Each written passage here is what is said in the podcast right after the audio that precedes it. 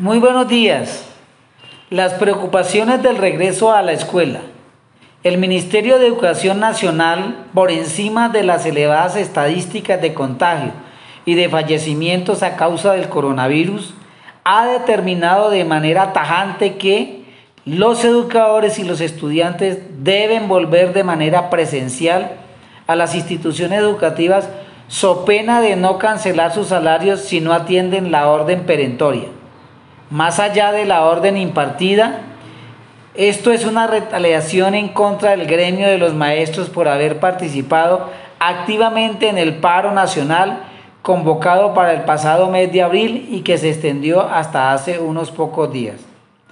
Debemos analizar cuáles son las condiciones bajo las cuales se regresa a las clases presenciales. El Banco Mundial había hecho un análisis de las condiciones de aprendizaje en América Latina antes de la pandemia.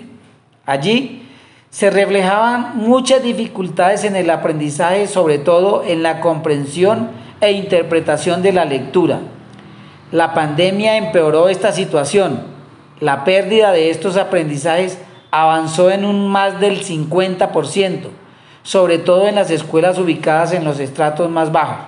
Es decir, Dos de cada tres alumnos de los primeros años de la secundaria podrían no ser capaces de comprender adecuadamente un texto de, de moderada extensión. Así las cosas, los profesores no tienen fácil su labor al volver nuevamente a la institución educativa. Al llegar, tendrán que realizar un diagnóstico para saber en qué estado de aprendizaje vuelven sus estudiantes se deben modificar los planes de estudio, estableciendo metas de recuperación de aprendizaje para este año e inclusive para el año 2022.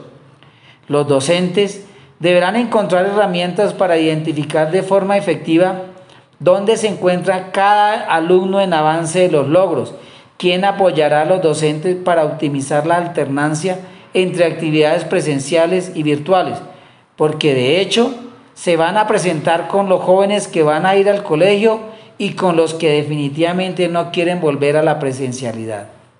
Igualmente, deben pensar cómo establecer los planes de trabajo para la limpieza y desinfección periódica de las instituciones de trabajo, cómo se va a proteger al personal docente, a los funcionarios administrativos y a los estudiantes. El estudio de cómo se encuentran físicamente las instituciones escolares, si tienen los baños y lavamanos adecuados y suficientes, si llega diariamente el agua, cómo se va a manejar el distanciamiento social, quién va a estar pendiente de que se cumpla los mecanismos de ingreso de docentes, padres familia, estudiantes, las estrategias a seguir en el momento del recreo, el acompañamiento a la toma del alimento escolar, el manejo de las rutas escolares, cómo se manejarán los posibles contagios, cómo manejar la parte emocional de los educadores, de los estudiantes y también de los padres de familia. No es fácil el regreso a la escuela como este gobierno cree. Son muchas las situaciones y encrucijadas a las cuales los maestros se deben enfrentar, sin contar el miedo al contagio del virus y de llevarlo a la casa poniendo en peligro la integridad familiar. Carlos Arturo Rico Godoy.